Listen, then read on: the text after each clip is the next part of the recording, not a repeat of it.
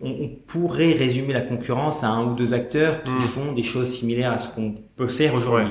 Cependant, euh, il faut se placer à la place du consommateur et le consommateur, il a faim. Aussi simple que ça. On est sur un marché qui est immature. La digitalisation de la restauration a à peu près 10 à 15 ans, je, le mettrai, hein, 10 à 15 ans de retard sur la digitalisation de l'hôtellerie. Un restaurant qui ouvre et qui ferme en France toutes les 6 minutes. Donc on est par défaut déjà dans, un, dans une industrie qui est changeante, qui est dynamique. Bonjour, vous écoutez Vive la vente, le podcast qui apporte des solutions simples à mettre en place pour booster l'efficacité de votre équipe commerciale. Je suis Julien Le Sueur, directeur associé au sein d'UpTo, le spécialiste de la vente et des commerciaux. Depuis 2007, nous aidons les dirigeants et les patrons du commerce à renforcer leur force de vente en leur permettant de recruter de bons commerciaux en formant leur équipe aux méthodes qui marchent et en les aidant à se transformer commercialement avec de nouvelles méthodes de vente. Dans chaque épisode, je reçois un spécialiste de la vente pour profiter de son expérience et lui demander ses meilleures mécaniques commerciales. Si Vive la vente vous plaît, je vous invite à vous abonner et mettre 5 étoiles si vous êtes sur Spotify ou Apple Podcast.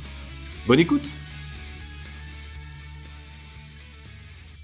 Bonjour à tous, aujourd'hui j'ai le plaisir de recevoir Kevin Moffret, directeur commercial de Deliveroo. Comme vous le savez, Deliveroo bah, est initialement une société de livraison de plats cuisinés fondée en 2013. Dix ans plus tard, Deliveroo euh, continue de connecter sa clientèle avec les restaurants, mais aussi les commerces locaux, grâce à ses livreurs et ses livreuses partenaires. En France, Deliveroo est récemment devenu rentable et compte plus de 30 000 restaurants et partenaires, grâce à une équipe commerciale d'un peu plus de 200 personnes. Avec 15% de taux d'attrition, cette force de vente doit continuer de convaincre en permanence s'adapter perpétuellement aux demandes d'un marché extrêmement changeant. Pour nous donner toutes les clés des bonnes pratiques derrière une telle flexibilité et une efficacité commerciale redoutable, j'ai le plaisir de recevoir Kevin. Comment ça va Kevin? Bonjour Julien et merci pour l'invitation. Ça va très très bien et je suis très content d'être là ce matin. Eh ben écoute, on, est ravi de te recevoir dans, dans Vive la Vente. Alors dans cet épisode, on va parler de comment construire une organisation commerciale agile qui s'adapte euh, quotidiennement. Et au programme, comment structurer sa machine de vente pour qu'elle soit véloce, quels sont les bons réflexes à avoir pour assurer euh, une, de bonnes stratégies de vente, et enfin, bah, comment est-ce qu'on insuffle de la motivation à ses équipes au quotidien pour qu'elles continuent de, progresser et de vendre à des ICP euh, ou des clients en tout cas euh, souvent changeants. Alors Kevin, pour commencer, est-ce que tu peux nous dire deux mots sur ton expérience, ton track record, comment est-ce que tu es tombé dans la vente? Alors, euh, comment je suis tombé dans la vente? Euh, Moi, j'ai toujours voulu être euh, dans la restauration et l'hôtellerie depuis tout petit. Ok. Ça, c'est un, c'est un premier fait. Donc, j'ai commencé en cuisine et je me suis vite aperçu que c'était pas, c'était pas pour moi. et dans la fin des années 90, début des années 2000, la tech qui arrive, la technologie, Internet, et ainsi de suite. Et je me dis comment je peux allier deux passions qui sont d'un côté l'hôtellerie, la restauration et d'un autre côté la technologie. Hmm. C'était le début des plateformes. Ouais. Tout début des plateformes. Et ces plateformes-là cherchaient, bien évidemment, des commerciaux pour vendre les solutions à bah, les prestataires ou les partenaires qui étaient euh, des restaurants, des hôtels et autres. C'est la raison pour laquelle j'ai commencé justement dans, dans ce métier-là après un petit passage dans l'hôtellerie et la restauration. Mais en fait, je faisais déjà de la vente dans l'hôtellerie et la restauration parce que mon métier, c'était de vendre des événements, de vendre des séminaires, des banquets, des traiteurs, euh, des mariages à des clients, soit entreprises, soit euh, des, des indépendants, des, des individuels. Euh, et donc la vente a commencé très tôt pour moi. Euh, mon premier souvenir de vente, et je pense qu'on en parlera après, euh, mais, mais voilà, c'est comme ça que j'ai commencé dans la vente, j'ai mis un pied à l'étrier, j'y suis resté parce que je suis passionné, et ça allie toutes mes, toutes mes passions, en fait, toutes les planètes sont alignées, la technologie, l'industrie que j'adore, l'hôtellerie, la restauration, qui est ultra dynamique, qui se digitalise, et puis bien évidemment dans un vecteur de, de vente, dans la verticale de la vente.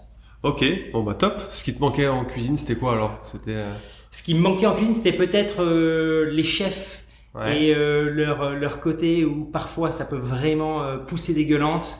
et c'est c'est un métier qui est très très très très très dur. Et j'ai commencé très tôt.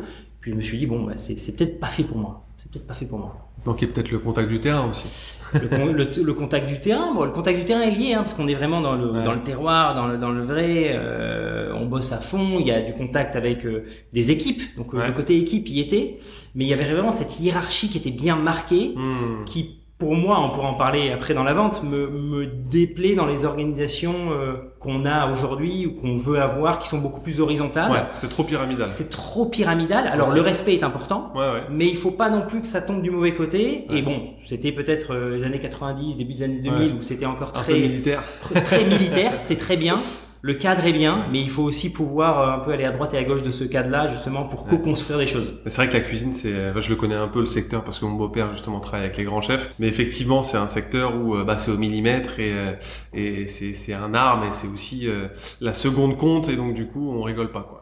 Mais exactement, mais il y a plein de choses à reprendre de la cuisine dans notre Voilà. Monde commercial, pour l'excellence opérationnelle par exemple ou autre, Ok. euh, les techniques à mettre en place. Et donc, je pense qu'il y a pas mal de, de, de ponts, moi qui viennent de mon passé, de cuisine ou de sport en Ok. quelque sorte, pour remettre dans un contexte de euh, force commerciale et de vente. Ok, bah hyper intéressant. On fera des parallèles du coup euh, tout au long du podcast sur la, la cuisine. Est-ce que tu, tu saurais nous dire justement quelle a été ta plus belle vente, celle qui t'a le, le plus marqué ou dont tu as le, le plus appris? Ma, ma plus belle vente, c'est euh, dans un secteur sur lequel je me serais pas du tout attendu. Pendant mes études, euh, j'ai, je voulais justement être indépendant et libre, et donc je faisais euh, du travail à côté. Et euh, c'était euh, début des années 2000. Mhm. Je vendais du vin par téléphone, donc télémarketing avec euh, un bottin en Suisse à des Suisses, et je leur vendais du vin français. Et donc, euh, j'arrivais le matin, je faisais ça pas à temps plein, c'était pendant Mhm. mes études. J'arrivais le matin euh, quand j'avais les 2-3 heures de, de trou entre euh, mes différents cours. On me donnait un bottin, la liste aujourd'hui commence au M, et puis je descendais la liste. Je faisais à peu près euh, 150 à 200 euh, calls pendant ce laps de temps. Parce que c'était la vieille, la vieille école où vraiment il fallait faire du démarchage, il n'y avait aucun lead qualifié. Hmm. Euh, il y avait aucune prospection, c'était que de la vente par téléphone. Et je peux t'assurer que c'est euh, c'est épuisant. Ouais. Euh, on se prend énormément de portes. Et pour revenir à ta question, ma, ma première vente que j'ai fait dans ce domaine-là, ça a été une montée de d'adrénaline. Euh, quand il y a eu le closing, quand euh, la personne m'a dit oui, je veux commander ces deux caisses de vin, parce que justement, ben, ça faisait quelques jours que j'essayais, que je me prenais des portes, qu'on me raccrochait au nez, et là j'ai eu une personne qui m'a écouté, j'ai une personne qui a voulu ce produit-là, je l'ai pas, j'ai pas voulu survendre, Hmm. et qui l'a pris. Ça, elle m'est toujours restée cette première vente, parce que c'est pas la plus importante, c'est pas celle euh, Ouais. avec euh, le plus gros chiffre d'affaires, c'est pas celle euh, qui a le plus gros impact, mais individuellement, après s'être pris tellement de portes et Mhm. de euh, coups de fil raccrochés, elle a fait vraiment de bien, vraiment beaucoup de bien. C'est la première victoire, le premier déclic. Quoi. Exactement, le Euh. premier déclic. Ok, top. Et alors, t'es passé par quelle, euh, quelle structure de vente euh, par le passé? T'as fait tes armes où? Alors par le passé, donc moi j'ai commencé euh, dans l'hôtellerie chez Movenpick qui a depuis euh, été racheté par le groupe Accor Hotel euh, en Suisse. Je suis ensuite parti dans une start-up française qui était basée à Barcelone qui s'appelait Splen- Splendia.com qui a été rachetée par euh, Voyage Privé Ouais, depuis bien. quelques temps, euh, Ouais. ba- basé à Aix. Et, et, et pour Splendia, j'étais à la fois euh, en Asie-Pacifique, Mhm. donc j'ai fait tout le démarchage et le contracting de l'Asie-Pacifique, une expérience euh, mémorable avec mon premier business trip, mon premier voyage d'affaires sur Bali en Indonésie, Ok. euh, où là je devais aller euh, ramener des, des hôtels, boutiques de caractère et de luxe sur la plateforme. Euh, avec des taux de commission euh, élevés, donc c'était les, les, les- premiers échanges par rapport à ça. Dans un monde où il y avait déjà des, des acteurs comme Expedia par exemple euh, sur sur ces marchés-là, donc c'était Ouais. assez difficile. Donc j'ai fait mes armes chez Spendia pendant quatre ans avant de pouvoir euh, avoir euh, une voire deux promotions dans le groupe et prendre une structure commerciale qui était assez rapidement une petite structure commerciale, D'accord. euh, à peu près 25 personnes, mais sur plusieurs pays, Ok. plusieurs continents, parce qu'on s'étendait sur euh, l'Amérique, l'Amérique du Sud, l'Europe et l'Afrique et l'Asie-Pacifique. Ok. Et donc ça veut dire qu'assez rapidement, mais j'ai pu me confronter aux nuances culturelles Ouais. de chacune et chacun en interne aussi pour Hmm. pouvoir s'adapter. Donc mes classes, je les ai fait réellement euh, là, avant de rejoindre un peu un mastodonte euh, dans le monde de la de la distribution hôtelière chez Expedia, dans lequel j'ai Oui. fait euh, 9 Ok. ans. Donc je pense que ma ma formation s'est accélérée chez Expedia parce que là on était vraiment dans une dans une machine très rodée qui certes a beaucoup évolué pendant ces euh, dix années, euh, mais qui a pu euh, qui a pu se développer.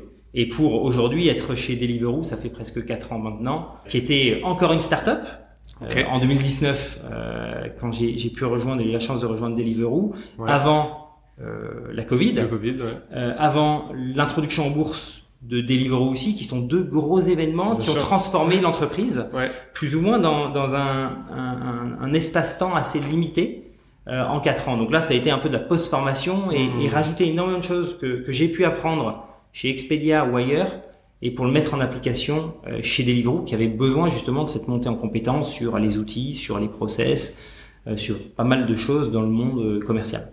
Ok.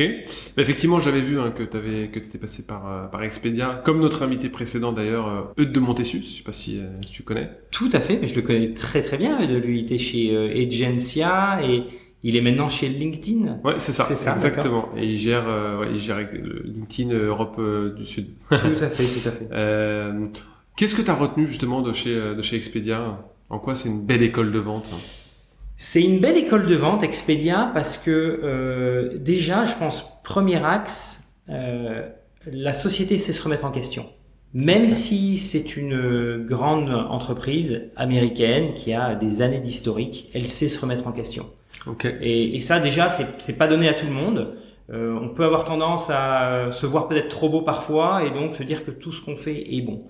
Et donc là, c'est le premier axe. Et c'est-à-dire que cette société, de ce fait, accepte les changements, accepte les challenges et accepte justement de mettre en place et tester énormément de choses. Je pense Mhm. que dans les années 2010, le test and learn, Ouais. c'était pas encore très courant. Ouais, c'est vrai. Euh, on n'en parlait pas énormément.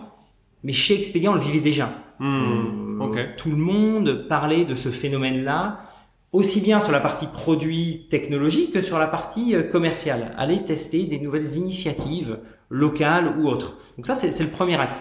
Le deuxième axe de cette société, c'est qu'elle sait se donner le temps.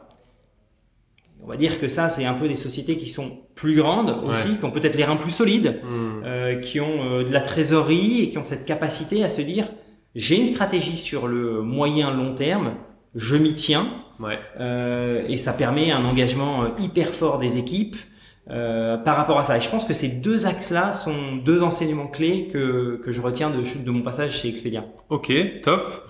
Alors maintenant, on va parler de, de Deliveroo. Est-ce que tu peux euh, rappeler à nos auditeurs la proposition de valeur et nous dire aussi quels sont les, les gros enjeux des, des six prochains mois jusqu'à la fin de l'année, grosso modo?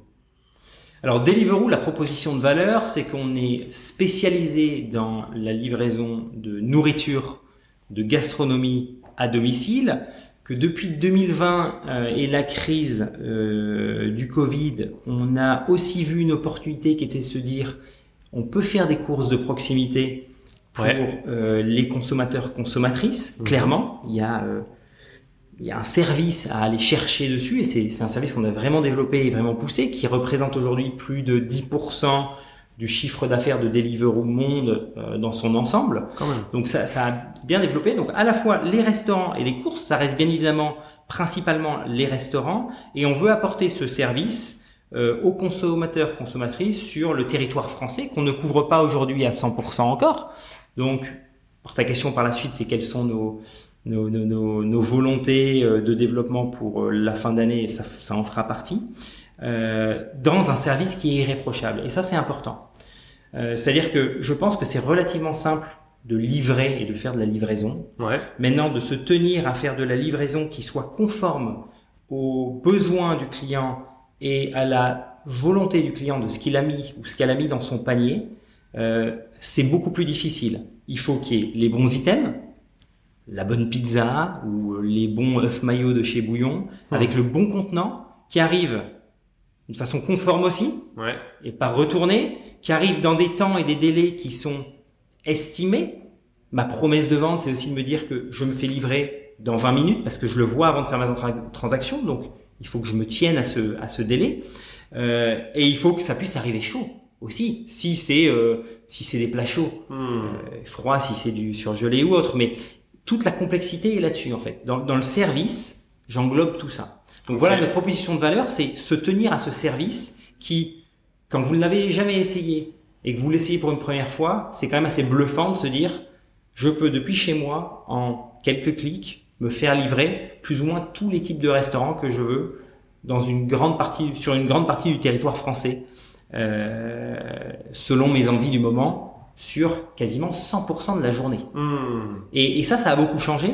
Peut-être qu'on pourra en reparler. C'est que historiquement, avant la, la Covid, c'était euh, deux pics de consommation, le déjeuner et le Ouais. dîner, et ainsi de suite. Aujourd'hui, c'est tout au long de la Aujourd'hui, journée. c'est Ouais. tout au long de la journée. Il y a du snacking, il y a Petit du déjeuner. petit déjeuner, il y a tard ou tôt Mm. dans la, dans la- en sortie de, de boîte de nuit ou autre.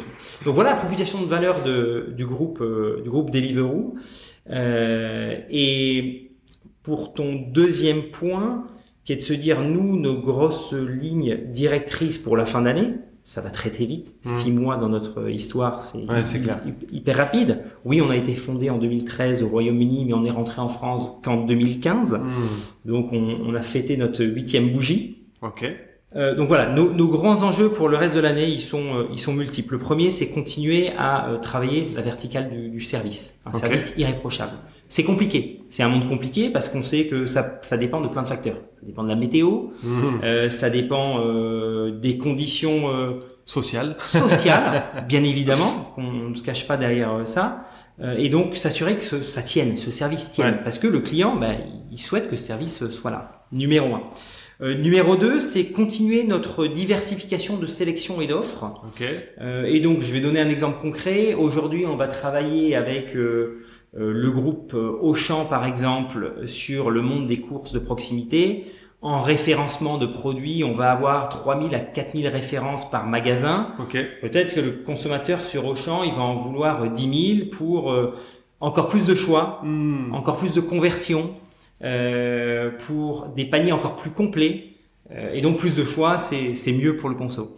Donc ça, c'est euh, continuer notre sélection. C'est pas juste rajouter plus de restaurants ou de partenaires, mais c'est au sein des partenaires existants qu'il y ait une meilleure offre, une meilleure sélection.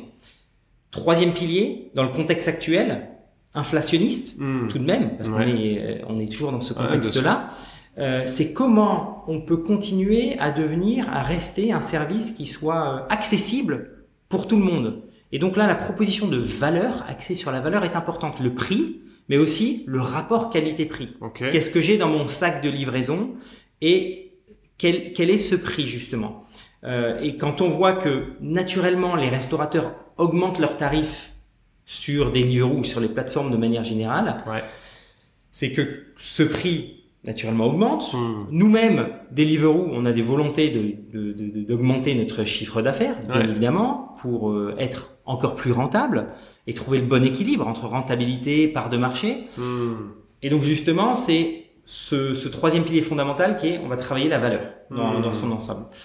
Euh, qui sont, on va dire, les euh, trois piliers fondamentaux. Et puis après, il y a pas mal de choses qui vont se passer d'ici à la fin de l'année. C'est notre couverture géographique sur le, le périmètre français. Ok. C'est continuer à développer euh, nos cuisines éditions. Nos cuisines éditions sont des cuisines partagées dans un monde digital et réel, physique, Ok. que nous mettons en location Ok. euh, pour des marques spécifiques. Je te prends l'exemple de Popeyes Ouais. aujourd'hui, qui est une nouvelle marque qui s'implante euh, en France euh, et qui justement n'a pas encore la couverture, n'a pas encore euh, trouvé tout ce qui était euh, site pour exploiter et créer leur restaurant. D'accord. Ils ont euh, ouvert Gare du Nord, mais ils n'ont pas Ouais. la couverture géographique de Paris et donc ils vont aller euh, frapper à la porte de Deliveroo sur Courbevoie, sur Saint-Ouen, sur Bagneux et sur Ivry Ok. pour permettre rayonner, euh, pour rayonner sur l'ensemble de la couverture Oh. parisienne et vraiment apporter cette proposition de valeur aux franciliens Ok. euh, pour leur nourriture et pour leur développement. Et en parallèle, ils travaillent sur leur propre développement, de trouver les bonnes cuisines, les bons restaurants. Mais ça, ça leur permet vraiment d'être une rampe de lancement pour rentrer sur le marché français, si tu veux. Donc ça, c'est également une brique importante de euh, ce qu'on va continuer à faire sur la, la deuxième partie d'année euh, 2023. Ok, bon, hyper intéressant. Tu commençais à parler du marché là il y a quelques instants. Qu'est-ce que vous continuez de faire euh, mieux que la concurrence? Alors on va pas citer tous vos concurrents, mais c'est quoi vos avantages concurrentiels euh, forts euh? La concurrence, elle est multiple, en fait. Euh, Mm. euh, on, on pourrait résumer la concurrence à un ou deux acteurs qui Mm. font des choses similaires à ce qu'on peut faire aujourd'hui. Ouais. Cependant, euh, il faut se placer à la place du consommateur, et le consommateur, il a faim. Aussi simple que ça. Et nos concurrents sont toutes ces actes, tous ces acteurs et ces actrices-là qui répondent aux besoins de l'estomac. Donc ça peut être ton commerce de proximité en bas, ça peut être ton monoprix qui propose une salade, ton concurrent, ça Mm. peut être ton, euh, ton ta, ta, ta box, ta gamelle que tu amènes de chez toi, Mhm. ton concurrent, et ça on le voit notamment dans l'inflation, où on voit dans pas mal d'études le sûr. retour de la gamelle dans, dans les bureaux. Ouais. Euh, ton concurrent, c'est euh, ta concurrence frontale, bien Mhm. évidemment, et c'est tous les services annexes qui proposent des recettes euh, livrées chez toi que tu que tu fais. Donc les concurrents sont multiples. La bonne chose, c'est qu'il y a de la place pour énormément d'acteurs dans ce milieu-là, Ah oui. puisqu'il y a autant de temps de repas. Il y en a pas que deux hein, dans la journée. Mhm. L'estomac, il parle plusieurs fois dans la journée. Ouais. Et donc, comment tu peux répondre à toutes ces attentes de l'estomac? Ça, ça part de là, en fait. Et donc, nous, on dirait, enfin, moi, je dirais que notre proposition de valeur pour Deliveroo par rapport à ce qui peut se faire, c'est la capacité de se faire livrer plus ou moins n'importe quand une diversité de cuisine et aussi de courses de proximité euh, qui, qui est là et qui est présente. Donc ça, c'est un, un numéro un. Numéro 2, c'est d'avoir, on cherche toujours à avoir dans toutes les zones dans lesquelles on opère une mixité de typologies de cuisine. À la fois, tu vas retrouver les grandes marques que tu connais, qui sont connues des Français et des Françaises, mais tu vas aussi avoir des petites pépites de quartier hyper locales, parce qu'on est dans un, dans un business hyper local, en fait. C'est-à-dire que tes clients et tes clientes sont à 2 km, 2 km 5, Bien 3 sûr. km des restaurants. Loin. ouais. Et donc, comment tu t'assures de répondre à tous les besoins de ces clients et de ces clientes dans ce rayon de 2 km, 2 km 5 Donc, vraiment, je vais dire, c'est à la fois dans la sélection, Ouais. notre différenciation, et dans le deuxième pilier, le service, qui est pour nous ultra important, c'est que tu reçois ce que tu as commandé dans les bons délais, mais aussi dans les bonnes quantités et la bonne température et tout ce qui va avec. Si en plus tu peux avoir un peu de personnalisation de la part du restaurant, euh, c'est euh, c'est encore mieux. Salut Julien, merci pour ta commande. Euh, voilà, ce, ce type de Oh, technique qu'on voit, qu'on voit Ouais. assez présent. Ok. Bon, très intéressant. On va rentrer maintenant dans, dans le vif du sujet hein, et dans le, dans le cœur de, de ta machine de vente. Alors, est-ce que tu peux nous dire déjà, Kevin, combien tu as de, de collaborateurs au, au commerce et comment vous êtes organisé, surtout commercialement parlant? Alors commercialement parlant, on a plusieurs familles euh, de métiers. Ok. Euh, on, va, on va commencer en, en raisonnement du, du funnel Ouais. euh, de vente.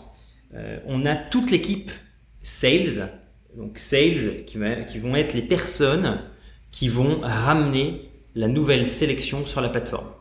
Premier métier. C'est notre plus grande force de vente dans l'ensemble de l'équipe commerciale. Ensuite, on a deux familles de customer success, désolé pour cet anglicisme-là, mais de, de gestionnaires de comptes qui sont scindés en deux. Mhm. D'un côté, les grands comptes qui Ouais. vont gérer les grandes marques que tu connais. Mhm. Euh, on va aller de, de- je vais te prendre deux extrêmes dans ces grands comptes-là, d'un, McDonald's par Ouais. exemple, qui a une couverture géographique en France euh, assez importante, à euh, des comptes plus locaux comme Cogent par exemple. Voilà, Ouais, très ces, bien. ces équipes-là vont gérer ce type de marque. Euh, donc ça c'est la deuxième équipe. La troisième équipe sont des équipes qui gèrent des places de marché. Euh, et donc qui vont gérer des villes, qui vont gérer Paris, qui vont gérer Marseille, Lyon, et puis euh, jusqu'à un grand nombre de villes. Et ils vont être gestionnaires de comptes de la ville. C'est-à-dire que à Marseille, je vais avoir euh, les meilleurs euh, kebabs, je vais avoir euh, les meilleures pizzerias de Marseille, et c'est ce gestionnaire de compte qui va gérer la ville de Marseille avec les équipes marseillaises en quelque sorte. Ça, c'est la, la, la, la, troisième brique du métier. Ils vont avoir le PNL de la ville, donc ils vont avoir la rentabilité de la ville, la Mmh. performance opérationnelle de la ville, et ils vont collaborer avec des personnes au sein de Deliveroo pour arriver à leurs objectifs qui sont des objectifs de volume, de rentabilité ou autres, de service, avec leurs alter ego qui sont dans les équipes opération de Deliveroo, leurs Ok. alter ego qui sont dans les équipes marketing de Deliveroo, pour faire des campagnes, je reviens, hyper locales, pour qu'une façon de la zone, on puisse performer. Donc ça, c'est le troisième métier au sein de, de Deliveroo. Comment Le- vous les appelez? Ce sont les équipes hyper locales chez nous. Ce sont des account managers Ok, c'est les account managers. qui travaillent, qui ont une organisation assez pyramidale avec des Ouais. city managers. Ces city managers ont des regional managers Ouais. qui gèrent euh, des régions plus large du terme. Ok. Euh, voilà. Donc, c'est des account managers et qui ont des derrière. ils- Ok, c'est très très clair. Voilà. c'est des, des account managers, gestionnaires de compte. On a ensuite euh, toute une toute une équipe qui nous permet d'exceller euh, de façon opérationnelle KPIs, analytics, euh, communication B2B à nos partenaires, qui est notre équipe de business operations, euh, d'opération euh, business, qui là supporte à la fois les équipes commerciales, fait aussi le lien avec nos équipes centrales, puisqu'on a un siège au Royaume-Uni, euh, et nous permet aussi d'être efficace dans la façon dont on va communiquer à nos partenaires euh, restaurateurs, nos partenaires de commerce de proximité et autres. Donc voilà comment est composée aujourd'hui l'équipe euh, l'équipe commerciale de Deliveroo euh, en France et a, a beaucoup changé. Et le, la force commerciale peut évoluer en nombre en fonction des piliers stratégiques qu'on peut avoir. Je te donne un exemple concret. Par exemple, on décide, si on décide que l'année prochaine, je sais pas, on veut couvrir 100% de la population française Ouais. en livraison. Ouais. Ça voudrait dire qu'il faudrait ouvrir X nombre de villes. Hmm. Ça voudrait dire qu'il faudrait un nombre de sales, prospection, euh, nouveaux comptes sur la plateforme qui soit x5, x7 par rapport à ce qu'on a aujourd'hui. Ouais, ce serait délirant. ouais. Voilà. Donc, en fonction de nos orientations stratégiques, les équipes commerciales peuvent être changeantes en fonction des besoins du business. Et vous estimez à combien justement le taux de couverture là, de la population française à peu près?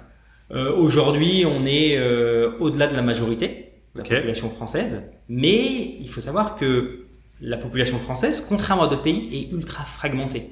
Ouais. Ouais, C'est-à-dire- l'atomisé. Ouais, c'est Elle vrai. est atomisée, Ouais. c'est-à-dire que oui, Ah, t'as bien Paris, ouais. et t'as euh, l'Île-de-France, Ouais, t'as une t'as les de- grandes villes, T'as une dizaine de grandes grosses villes et puis après. Mais après, pour aller chercher des, des villes de euh, 20 000, 30 000, c'est faisable. Dès que tu descends sous les 20 000, c'est c'est une possibilité. Mais il faut trouver.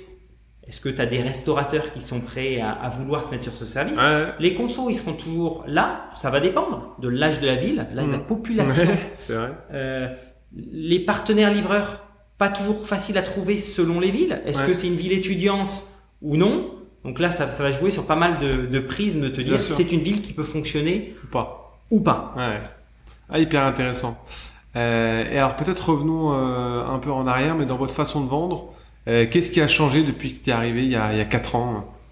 Il y a beaucoup de choses qui ont changé. Alors, je je, je le mets pas par rapport à moi, hein, je le mets par rapport Ouais. au marché. On est sur un marché qui est immature. Ok.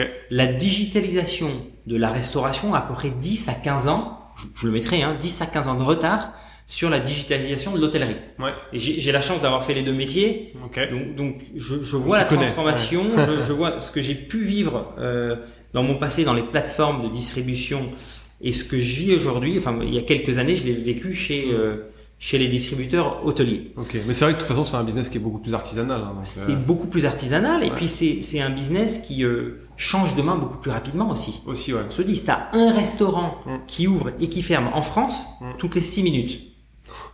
C'est juste un chiffre qui Ouais. te dépeint la réalité. Tu peux avoir ben, une personne qui pense à un nouveau concept, c'est exceptionnel. Une personne qui malheureusement ce nouveau concept ne marche pas, donc je vends mon fonds de commerce à quelqu'un d'autre. Et ça, on le voit énormément. Euh, donc ce, que j'ai vu qui a changé par rapport à ta question, c'est- plusieurs choses. C'est il y a eu un, un avant Covid et un après Covid. L'avant Covid, euh, on venait d'un monde où on avait une sélection de restaurants sur la plateforme, à 10-12 000 restaurants sur la plateforme Deliveroo France, on couvrait une plus faible partie de la population, un accélérateur qui a été le, le- la, la- la Covid, la crise sanitaire pour nous, auquel nous n'étions pas prêts. Et juste pour faire un parallèle, euh, le début de la crise sanitaire n'a pas été positive pour, le, pour les agrégateurs euh, que nous sommes.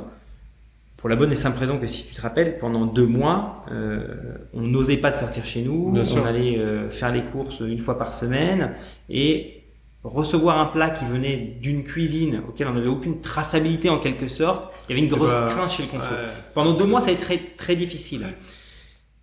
Passé ces deux mois-là, ça a réouvert. Et c'est là où je te dis, on n'était pas prêt. On n'a pas été prêt, si tu veux, à absorber autant de demandes Ah, ça a explosé. ouais. d'un côté consommateur, Ouais. mais d'un côté partenaire. Et Ouais. donc, pour ta question d'un point de vue commercial, nous n'étions pas prêts à avoir autant d'inbound qui venaient sur la plateforme. Du jour au lendemain, nos inbound ont explosé. Ah ouais. Explosé, quand je dis explosé, c'est x20. Ouais. Naturellement. Ouais. On n'avait pas les équipes, on n'avait pas les outils, on n'avait pas les process, la machine a pété. Hmm. À un tel point que on a eu euh, un peu de bad buzz sur les réseaux en se disant je veux absolument rejoindre la plateforme Deliveroo, mais Il y a personne de ils ne me répondent pas. Et, et, et, et Ah, honnêtement, vache. quand tu lis ça, tu te dis bon, il faut absolument qu'on qu'on puisse réagir. Ouais. Pourquoi? Parce que nous étions, j'ai pas envie de dire la, la bouée de sauvetage, mais les restaurants étaient fermés et le seul canal dans une stratégie omnicanal qui était acceptable, c'était la livraison. Hmm. Donc il fallait qu'on puisse répondre urgemment aux besoins des restaurateurs pour leur permettre de faire du chiffre, Bien pour sûr. leur permettre d'être euh, visibles parce que eux avaient bah, ces besoins-là. Ils avaient euh, des employés, ils avaient euh, un fonds de commerce, euh, et ils avaient une boutique à faire tourner. Et donc si tu veux, plus gros enseignement par rapport à ça, c'est prépare en fait ta machine, tes outils, peut-être pas tes équipes parce que ça tu tu c'est changeant et tu Hmm. peux pas recruter du jour au lendemain. Mais au moins prépare ta structure Ok. au pire des scénarios, tout le temps. Et tout le temps, c'est est-ce que ta structure et tes outils marchent si ça fait x20 du jour au lendemain? Et ça, c'est c'est une bonne question à se poser, tu vois. Hmm. Euh, quand on va rajouter des nouvelles solutions, quand on cherche à euh, mettre des nouveaux standards en place, c'est mon plus gros enseignement. Et demain, tu peux être sûr que nous, on est armés, ou du moins je suis armé avec les équipes, de se dire, on sait que c'est changeant, on sait que du jour au lendemain, des choses peuvent se passer, et donc il faut être prêt à pouvoir réagir très très rapidement sur euh, le business, sur les outils, sur les processus euh, qui sont en place. Ça, c'est le plus gros changement qu'on a pu voir dans la structure. Donc pour pallier à ça, bien évidemment, euh, peut-être que c'est ta question par la suite, c'est qu'on a mis en place plein d'outils pour nous permettre de déceler par des systèmes d'alerte, des tendances, pour réagir rapidement. Ok, bah ouais, tu viens de le dire, le métier est très changeant avec parfois des, des stratégies de vente qui sont euh, courts ou, euh, ou moyen terme. Est-ce que tu peux nous dire, euh, bah voilà, euh, quelle est la mission d'un commercial chez Deliveroo et son, en quoi consiste son quotidien? Donc, comme je te l'ai dit tout à l'heure, il y a plusieurs métiers de, au sein de la famille commerciale chez Deliveroo. Ouais. Je vais en, je vais en donner deux, deux trois exemples. Tu as euh, les sales qui vont faire de la prospection pure. Ok. Euh, on a mis beaucoup d'outils en place et on en parlera par la suite, mais qui permettent euh, de faire à la fois du lead generation, donc la, la- la génération de leads, Mhm.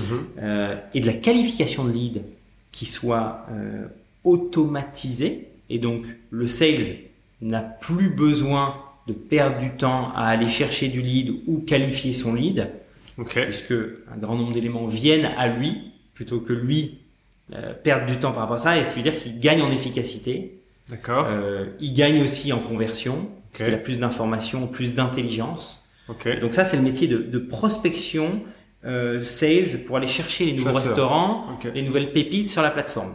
Et ce métier-là, il, il a plusieurs verticales, soit dans un monde où on n'opère pas encore et on va ouvrir une nouvelle zone,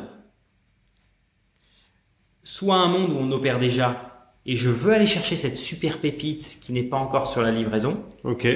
euh, soit dans un monde où euh, ce sont des commerces de proximité et là tu vas dans la verticale du type de restaurant ou de site que tu vas aller chercher dans ce métier-là. Donc il y y a un peu de complexité derrière tout ça parce que tu ne vends pas à un restaurateur comme tu vas vendre à un boucher ou un caviste. Ta proposition de valeur n'est pas la même, ton offre n'est pas la même, euh, le besoin de ton partenaire ou de ton futur partenaire ou du prospect n'est pas le même. Donc c'est s'adapter à ça et comment tu peux être sûr d'avoir les bonnes équipes par rapport à ça. Et alors vous avez créé d'ailleurs un, un score de priorisation des prospects. Il est basé sur quel barème, sur quels critères? Alors il y a 26 critères derrière qui complètent ce score, Ah oui, quand même. euh, assez poussé par nos équipes de data scientists. Ok. Euh, et donc on va regarder des critères qui sont relativement simples, qui vont être ce partenaire dans cette typologie de cuisine dans sa zone, un partenaire déjà existant. Je vais le comparer et que fait ce partenaire sur la plateforme? Un des éléments. Par exemple, un exemple concret, un, euh, une brasserie française Hmm. dans la zone de Paris République, Mhm. qu'est-ce qu'elle génère chez nous? Est-ce que ça fonctionne? Est-ce que ça ne fonctionne pas? Hmm. Est-ce que ça fait du volume? Quel ticket moyen, panier moyen ça peut faire Ça, c'est un des éléments. Un deuxième élément, peut-être cette brasserie, euh, quelle note a-t-elle sur des sources comme Google, par exemple. TripAdvisor ou autre? Est-ce que ça plaît aux consommateurs? Typiquement, tu peux te dire que si la note Google est de 2 sur 5, il est probable que ce ne soit pas forcément, dis bien pas forcément, je dis pas que c'est éliminatoire, Hmm. quelque chose qui va contribuer à donner un fort coefficient Bien sûr. parmi ces 26 critères Ouais, ouais, bien sûr. à ce restaurant. Et donc, si tu mélanges ces 26 critères, je t'en ai donné deux. Il y en a plein d'autres qu'on peut aller mettre en place. Tu les mélanges, tu donnes un coefficient. Ça te sort un, un score, score de priorisation, pour faire simple, qui va de 0 à 10. Et les équipes commerciales, les équipes sales de prospection, vont savoir que j'ai plus de chances à aller générer du chiffre et aller vraiment vendre ma proposition de valeur à des partenaires qui sont à 10, à 9, à 8, et je sais qu'ils vont marcher sur la plateforme, que plutôt potentiellement un partenaire qui est à 0 ou 1, qui risque de se mettre sur la plateforme, ça risque de ne pas marcher, donc ça risque d'entraîner une déception, et ensuite bah, une, une perte sèche du, du temps de la personne, euh, et pas forcément subvenir aux besoins du consommateur ou de la consommatrice finale. En fait, Hmm. toujours se placer dans les chaussures du conso, euh, c'est ça qu'on regarde. Ok. Et tu t'avais dit un truc très intéressant en, en préparation de, de ce podcast. Tu avais dit, alors je prends des passettes bien sûr, mais il faut être un peu euh, bipolaire dans son management. Est-ce que tu peux nous, nous dire pourquoi? Alors, bipolaire, le mot est un peu, un peu fort, mais ce que je voulais dire par là, c'est que c'est très bien d'avoir des outils, c'est très bien d'avoir des process, euh, c'est important. C'est important d'avoir euh, un terrain de jeu sur lequel euh, on peut être. Cependant, dans les, dans les structures sales, et moi c'est mon expérience qui me dit ça, les, les personnes ne sont pas des machines, ce sont tous des individus. Mhm. Et ces individus, euh, certains vont réagir à l'affect, Bien sûr. D'autres, ça ne les intéresse pas du tout. Et donc, c'est comment on peut s'adapter à se dire, ben, peut-être que sur ce- ces personnes-là, mon meilleur sales, ma meilleure sales, s'il n'utilise pas 100% des outils, je ferme les yeux, il y arrive sans. Et je pense que c'est là où il faut savoir euh, bipolaire ou plutôt s'adapter euh, dans ce monde qui est changeant. Et le deuxième point, bipolaire, c'est que chez nous, dans notre métier, dans notre industrie, et dans l'industrie des plateformes, on est souvent, excuse-moi l'expression, le cul entre deux chaises, entre mes parts de marché, Ouais. je veux grandir, c'est un monde concurrentiel, Et ma rentabilité. et ma rentabilité. Et ma rentabilité, d'autant plus qu'aujourd'hui, on est une société qui est euh, listée, cotée En bourse. en bourse. Donc, euh, les choses ont changé. Mhm. Donc, on se doit de montrer des résultats qui sont à la fois a des forts, comptes à rendre. des comptes à rendre, des résultats qui sont hyper forts Ouais. sur euh, le- la, la top line, donc le, chiffre, le chiffre de vente généré, mais aussi sur la rentabilité de l'entreprise. Et donc, qu'est-ce que tu fais pour grandir parfois? Tu as besoin d'investir, l'investissement te coûte, donc Mhm. tu prends sur ta rentabilité. Et donc c'est constamment cet arbitrage qu'il va falloir pouvoir faire. Et cet arbitrage dans notre métier, tu vas le faire sur aussi parfois le service. Hmm. Si je fais plus de marketing, admettons si je mets un, un gros, euh, un gros code promo sur une zone spécifique, je sais que ça va prendre, mais je sais que mon service risque d'être tendu pendant cette période-là. Hmm, et mon service me coûte aussi. Donc voilà, c'est toujours trouver en fait chez nous le bon équilibre. Et donc c'est peut-être ça le, le, le mot, le mot bipolaire qui est euh, poussé à l'extrême. Ok, hyper intéressant. Euh, alors, on a tous un taux d'attrition euh, qui est en moyenne de 10% d'ailleurs en, en B2B pour les entreprises. Euh, vous, dans un modèle évidemment euh, différent de la moyenne, vous tournez autour de, de 15% des restaurants qui peuvent euh, quitter la plateforme. Déjà, est-ce qu'on peut arriver à les convaincre de rester et au bout de, de combien de temps ils peuvent, ils peuvent revenir Et, et c'est quoi vos techniques justement pour, pour réveiller des, des clients Dormants. dormants? Alors je vais, je vais reprendre ce que je disais tout à l'heure qui est un restaurant qui ouvre et qui ferme en France toutes les 6 minutes. Donc on est par défaut déjà dans, un, dans une industrie qui est changeante, qui est dynamique. Euh, et ça on le voit euh, peut-être moins sur le monde que je connais également, qui est le monde de l'hôtellerie. C'est pas les mêmes statistiques. Oui, il y, a des, il y a des changements, mais pas autant. Euh, numéro un. Et donc, ce qui explique ce différentiel, je pense, en ce que tu peux voir dans le B2B et ce qu'on peut voir, euh, ce qu'on peut voir chez nous. Le deuxième point, c'est que on a quand même, pendant, la- je reviens sur la crise sanitaire, même si en 2023 on en parle encore, pendant quelques mois, euh, permis aux entreprises dans le monde de la restauration des aides, et ces aides-là ont été euh, données, et ensuite, on n'a pas demandé aux restaurants et aux restaurateurs de les rembourser tout de suite. On leur a donné une période euh, de grâce sur lesquelles ils ont pu le faire jusqu'à, je pense, avril 2021. Et donc, naturellement, ce qui s'est passé, c'est que après ces aides et dès qu'il y a eu le remboursement, le besoin de remboursement de ces aides, on a vu malheureusement un grand nombre de partenaires restaurateurs qui mettaient la clé sous la porte, tout simplement parce qu'ils n'étaient plus dans la capacité d'opérer. Pour répondre à ta question, donc ça c'est, on va dire, macroéconomique, Ouais. l'industrie. Par clair. rapport à Deliveroo, qu'est-ce qui peut permettre à un restaurant de rester ou non sur la plateforme? Pour moi, c'est une chose spécifique, c'est le volume. Est-ce que tu apportes du volume et donc des commandes à ce restaurant? Donc, est-ce que tu pèses dans son chiffre d'affaires? Est-ce que tu pèses dans son chiffre d'affaires? Et la responsabilité, elle est à la fois sur la plateforme, c'est-à-dire nous, est-ce qu'on arrive à lui apporter ça? Ouais. Mais à la fois chez lui. C'est-à-dire que tu as un grand nombre de restaurants qui se sont mis sur la plateforme juste pour se dire je me mets sur la plateforme et ça va faire de la livraison. Hmm. Or, tu as quand même une grosse concurrence quand tu, te, tu allumes ton application Deliveroo. Tu vois que tu as quand même une grande sélection de restaurants. Oui. Et toi, comment tu arrives à te différencier par rapport à ça? Et en effet, si tu viens juste sur la plateforme pour être sur la plateforme et tu penses que ça va tomber tout seul, je pense que tu fais une erreur stratégique. Euh, sauf si tu es une marque ultra connue, Ouais. mais c'est des minorités. Et donc de ce fait, tu n'arrives pas à tirer ton épingle du jeu, tu n'arrives pas à avoir de la visibilité, et donc naturellement, tu, tombes dans les bas-fonds. Hmm. Et vu que c'est une solution assez facile à mettre en place, ben, pour l'arrêter, ben, tu fermes simplement la tablette, tout simplement. Hmm. T'as pas, pas une solution SaaS où tu payes par mois. Ouais, T'es au sûr. volume, C'est du plus. t'es à la commission, c'est du plus, c'est de l'incrémental. Hmm. Donc voilà. Donc ensuite, comment tu peux réengager?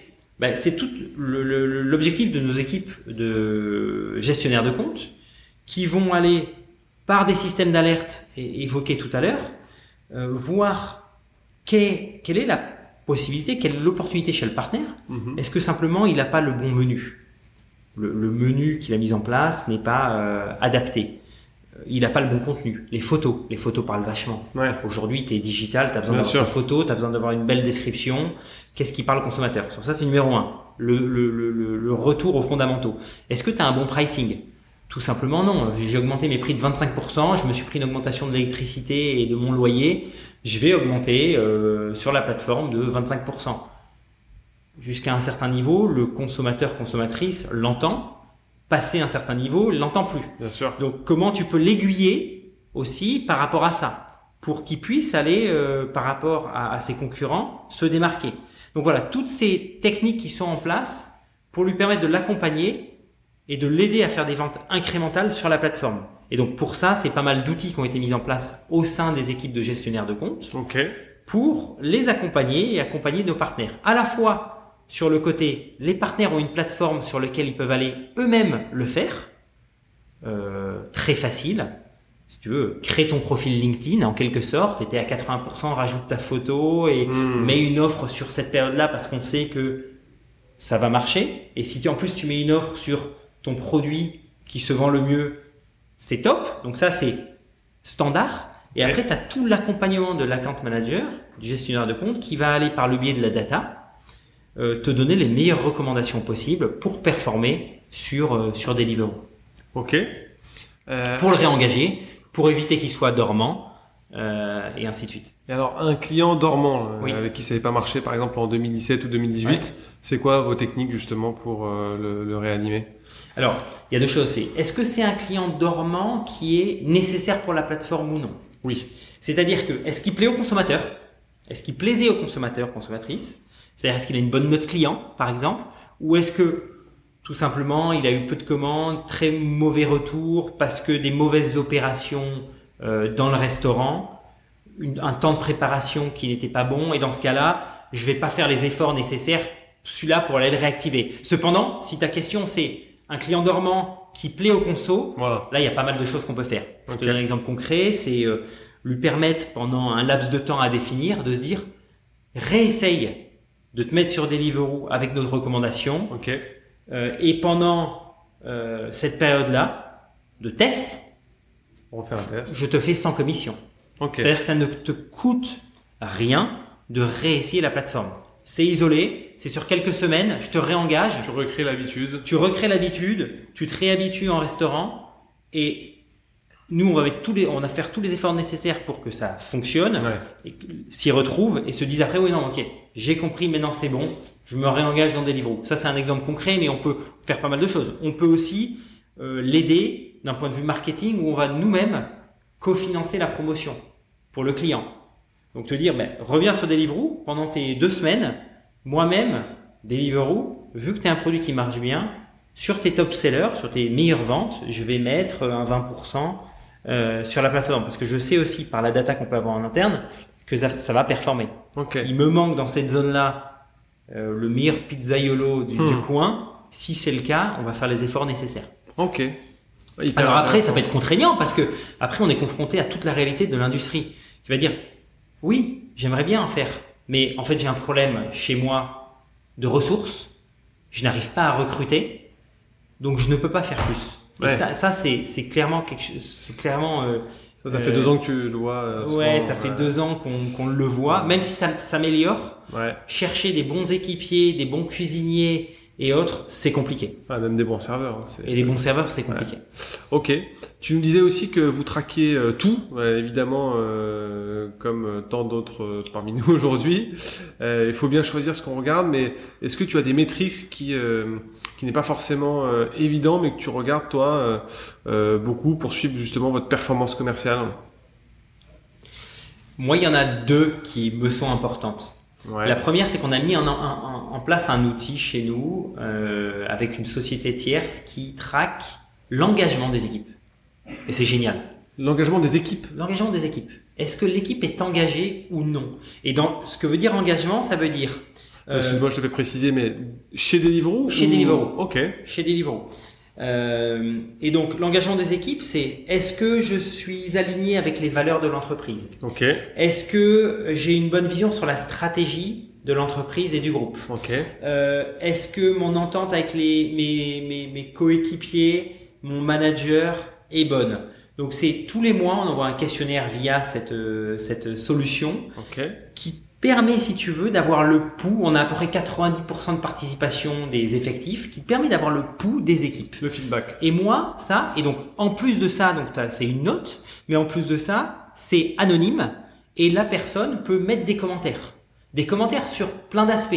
Hmm. Le salaire, par exemple, qui parfois dans des boîtes est un sujet tabou, Ouais. Euh, qui peut mettre des, des, des anecdotes, qui peut parler de son manager, si il ou elle ne souhaite pas l'évoquer Hmm. sur un autre forum. Et donc pour nous, si tu veux, c'est un outil. Pour moi, c'est pour ça que c'est le premier que je te donne parce que euh, c'est ce qui mesure le pouls de l'équipe commerciale et Mmh. pas de ce qu'elle génère en Mmh. chiffre d'affaires, pas de ce qu'elle euh, génère en nombre de leads, qui sont des notions importantes, Ouais.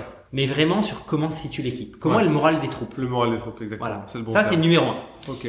Numéro 2, je te dirais, dans, dans la fonction plutôt euh, sales pure, donc euh, chasseur, moi je vais regarder le taux de conversion par canot. Le taux de conversion par canot, pour moi, canot étant inbound ou outbound par euh, typologie de restaurant ou de site de commerce de proximité, nous permet de voir justement, un, maintenant avec l'historique, comment il évolue, et je pense qu'on a atteint un plateau, et donc maintenant c'est qu'une question de formule, euh, tout simplement de formule de est-ce qu'il me faut plus de personnes dans mon équipe? Parce que je sais que si je rajoute X personnes en plus dans mon équipe, j'aurai cette capacité à délivrer Y.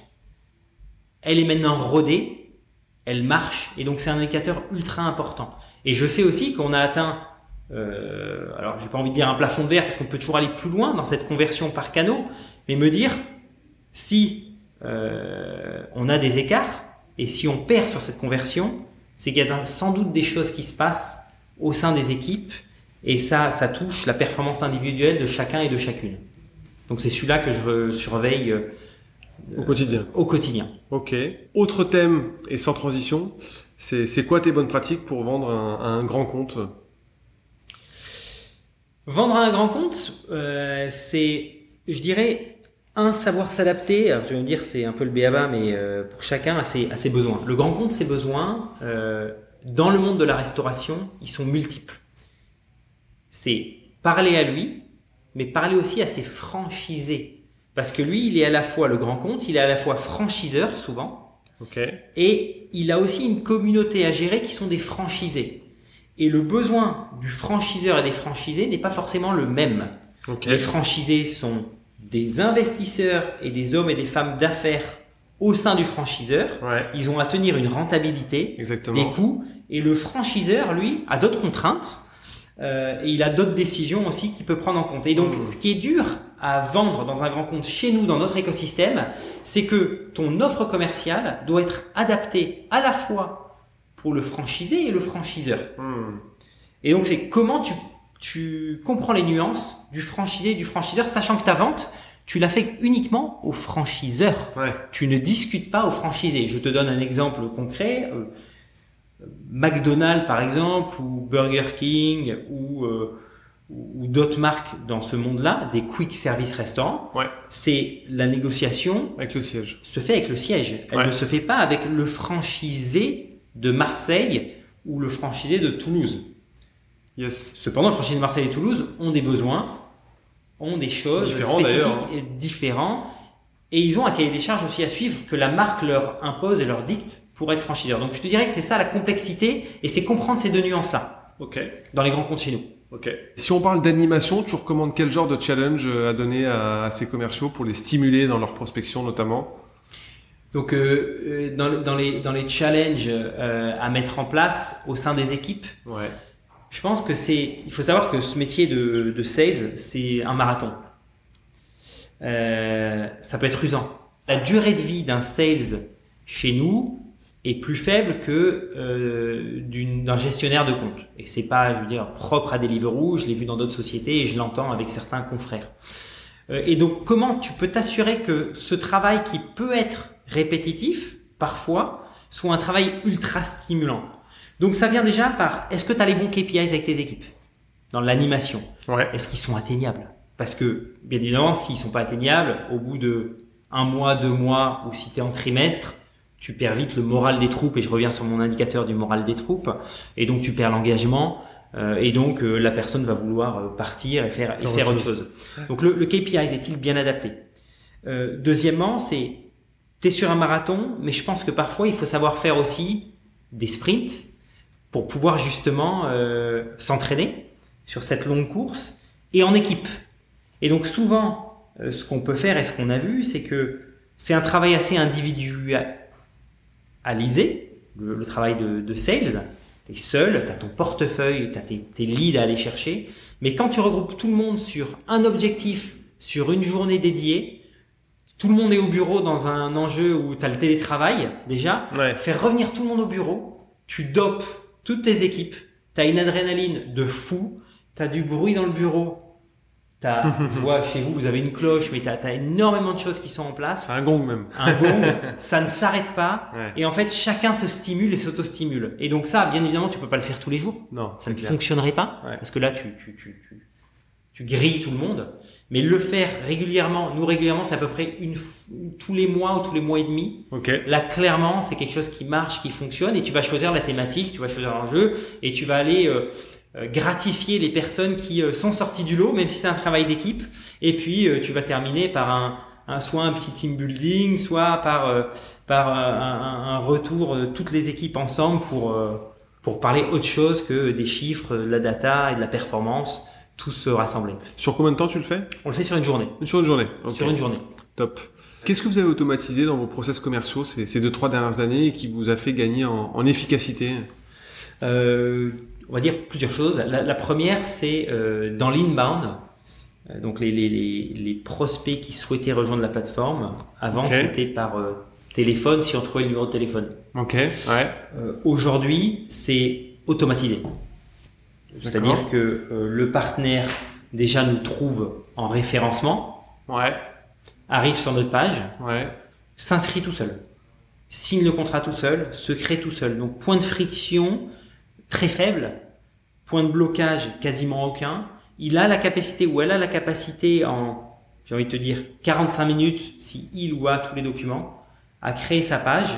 Et sous 7 jours, Il signe son DocuSign tout seul sur le site. il signe son DocuSign tout seul sur le site, Ok. euh, il s'enregistre, il crée son menu, il met ses photos euh, et il peut euh, aller être sur Deliveroo sous 7 jours. Avec bien évidemment chez nous un organe de contrôle, Ouais, s'assurer que ce qui est vendu est licite, Conforme, ouais. conforme, Ok. avec les bons documents, les bonnes certifications Top, et ça. autres. Mais ça, c'est, si tu veux, la plus grande révolution qu'on a connue. Bah oui, Et c'est pour ça que je revenais tout à l'heure sur, pendant la crise sanitaire, nous, on n'avait clairement pas ça. Et donc là, Oui, bah, vous avez appris de- Exactement, on a de- appris de ça. Et donc là, tu peux dire que maintenant, on est euh, clairement euh, en autopilote par rapport à ça, à ceux qui veulent se référencer sur la plateforme, ils peuvent le faire tout seuls. Alors, tout le monde n'a pas la capacité ou le temps à remplir tous les formulaires. Donc Hmm. parfois, on sait où ça bloque. Et donc là, on doit revenir dans un mode un peu manuel, à se dire, allô, je vois que tu as bloqué là. Est-ce que je peux t'aider? Comment je peux t'aider? Donne-moi les documents et je m'occupe de ça et je t'amène, je t'amène jusqu'à la fin pour te mettre euh, en ligne sur sur Deliveroo. Donc ça, je veux dire, c'est le plus gros process qui a pu euh, qui a pu changer. Le deuxième, c'est euh, la priorisation de lead et le score qu'on a mis en place Ouais. qui automatise un peu, au lieu d'être un sales sur lequel j'ai mes 250 leads à regarder et je sais pas trop où je vais aller, euh, j'ai ma liste qui est priorisée et, et ça, je peux t'avouer que ça fait pas mal de, de changements dans la façon dont ils opèrent. Bien sûr. T'es plus sur 10 000 fichiers et chacun a son fichier à droite à gauche, tout est Mm. centralisé sur notre CRM euh, et tout le monde utilise le même outil. Ok, tu parles de CRM justement, c'est quoi les, les, les meilleurs outils que vous utilisez euh, chez Deliveroo? Alors nous, on est, on est relativement standard en quelque sorte. On n'a pas euh, réinventé l'eau. Euh, on a pris ce qui marchait, euh, ce qui marchait, qui est stable, solide. Salesforce, Qui est euh, intégré à certains outils qu'on peut avoir en plus euh, chez nous. Et c'est Salesforce qui, tu veux, notre cerveau euh, Ok. central qui utilise tout. Vraiment Salesforce. Ok. Top. Après les outils, moi je, moi je suis adepte des outils. Ouais. Et c'est bien d'avoir des, des tonnes de suites de produits. Cependant, le, juste le cependant que je mets là-dessus, c'est t'assurer ce soit utilisé. Ouais, c'est. Simplement pour avoir un outil et j'ai lancé Comme ça. toujours. Ouais. Le, le, le, le- C'est le- quel usage j'en fais derrière Faut pas que ce soit un nice to have et que personne ne le suive. Quoi. Exactement. Et même aujourd'hui, si je regarde Salesforce et notre utilisation de Salesforce, on utilise peut-être 30% de la capacité de l'outil. Ouais. Nous, aujourd'hui, en interne. Ouais. Et on n'a pas des millions d'outils. Ouais. Donc déjà, on a énormément à faire sur ce- cet outil. Donc comment tu peux vraiment consolider, capitaliser sur cette euh, super machine au lieu de te euh, diversifier et puis d'aller euh, chercher euh, 10 000 suites en plus? Yes. Ok. Ok, top. Kevin, quelques dernières questions de, de fin avant de, de te laisser. Qu'est-ce que tu dirais aujourd'hui au commercial que tu étais quand, quand tu as commencé euh, dans la vente euh, il y a à l'âge de 20 ans? C'est là où j'ai envie de faire un, un parallèle avec soit le métier de la cuisine, soit le métier, euh, les métiers des sportifs. Ouais. Euh, en fait, il y, a, je pense, très peu de cuisiniers ou de sportifs de haut niveau qui ont que du talent Mhm. et qui se reposent que sur le talent. Euh, et souvent, ce que je peux voir dans un monde commercial, j'ai envie de te dire peut-être un peu plus souvent aujourd'hui qu'il y a 10 ans, c'est qu'il y a pas mal de personnes qui se reposent que sur le talent Ouais. plutôt que sur le travail. Ouais. Le travail qui est, en fait, tu regardes les sportifs de haut niveau, tu, tu regardes les cuisiniers, les personnes expérimentent un nombre de recettes, travaillent un nombre de techniques pour s'améliorer chaque jour. Et on voit que le résultat. Le, le, le rugbyman, Ouais. euh, Antoine Dupont, euh, c'est bientôt la Coupe du Monde de rugby. euh, je veux dire, euh, les passes, il, il, il en bouffe chaque jour pour qu'elles soient parfaites. Hmm. Et je pense qu'en fait, pour remettre ça dans un monde, ton sales, souvent tu peux entendre, ben, j'ai fait ma vente, j'ai fait mes objectifs, ça y est, c'est bon. Il va pas se, il va pas aller tous les jours travailler ses gammes, tous les jours travailler son pitch. Euh, il va un peu se reposer sur ses acquis et puis ça passe, ça marche. Et je Hmm. pense que si ce sales là, s'il avait que le talent, il était dans le monde professionnel qui est le foot, le rugby ou la cuisine, je ne sais pas s'il réussirait. Et donc Mhm. c'est, pour moi, c'est la discipline que tu te mets chaque jour à te dire ma routine, mes rituels que tu as en place. Hmm. Je pense que c'est très très précieux. Ces rituels et cette routine que tu te mets en place sont clés. Et c'est ce que je dirais, euh, c'est le conseil que j'aurais bien aimé recevoir si j'avais commencé ma carrière en disant, en fait, c'est, on se rappellera pas de ton dernier win. C'est déjà passé, le temps passe. Il faut Mhm. se challenger tous les jours pour y aller. Donc c'est c'est cette constance en fait. Hmm. Ça sert à rien d'être un jour à 150 et le lendemain à 50. Ouais. Essaye plutôt d'être à 90 Hmm. tous les jours et je peux t'assurer que ça cartonnera. Plutôt que ces espèces de yo-yo euh, permanents. C'est clair. Parce qu'on se dit souvent, c'est que c'est ce qui est le plus dur, c'est pas de devenir numéro un, c'est de le rester, quoi. C'est de le rester. La meilleure version de soi-même. ok. Un livre euh, à recommander à nos auditeurs sur la vente, le management, l'entrepreneuriat qui t'a inspiré récemment? C'est à la fois un livre et une conférence. Enfin, j'ai eu la chance de le voir en, en conférence devant une, une plénière. C'est euh, Simon Sinek. Ouais. Qui a écrit euh, Why notamment. Qui a écrit Why. Et, moi, le, le, Why, il est fondamental dans la vente. Hmm. C'est-à-dire que déjà, tu as, deux choses. C'est quel est ton Why à toi, le Why de ton entreprise et le tien personnellement, mais aussi quel est, tu penses, le Why de la personne à qui tu vas parler? Bien sûr. Et je pense que si tu saisis ces nuances-là, tu arrives à t'adresser à la bonne personne de la bonne façon, tu arrives à lui parler, tu vas pas lui vendre un truc juste pour lui vendre un truc. Hmm. Euh, et, je pense que moi, moi ça m'a marqué en fait. Le fait de l'avoir vu, le fait d'avoir lu son livre, ça a vraiment permis de replacer un peu le contexte de tout ce qu'on faisait peut-être naturellement ou moins naturellement. Hmm. Euh, se dire, ah attends, mais je, je comprends maintenant pourquoi ça marche ou ça ne marche pas, ça marche pas. Ouais. dans cette, euh, cet esprit-là. Ouais.